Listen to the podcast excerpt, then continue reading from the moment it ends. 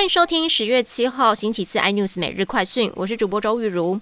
疫情指挥中心指挥官陈时中宣布，莫德纳疫苗明天到货，推估这一批大约有百万剂疫苗。国内目前接种第一剂满十到十二周，大约是一百三十万人。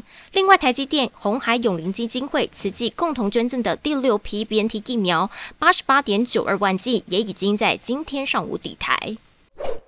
面对美国政府要求台积电以及三星等半导体厂商提供供应链、客户名单及库存等资料，南韩政府大动作保护南韩企业。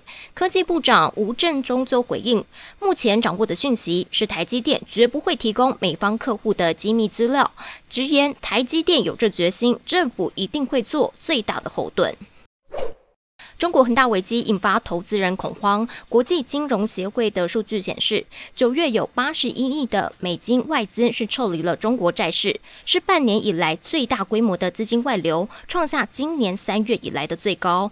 外媒就报道，外资对中国市场迟疑的原因，确实跟恒大的债务危机有关系。和恒大的负债三千零五十亿的美元，过去两周已经有两笔的债券利息未支付。基本工资审议委员会议将在明天召开，会议上将决议基本工资是否调涨，涨幅多少。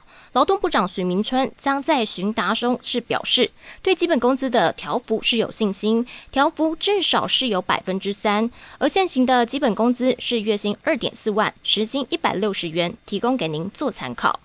更多新闻内容，请锁定有线电视四十八八十八 MOD 五零四三立财经台 iNews，或上 YouTube 搜寻三立 iNews。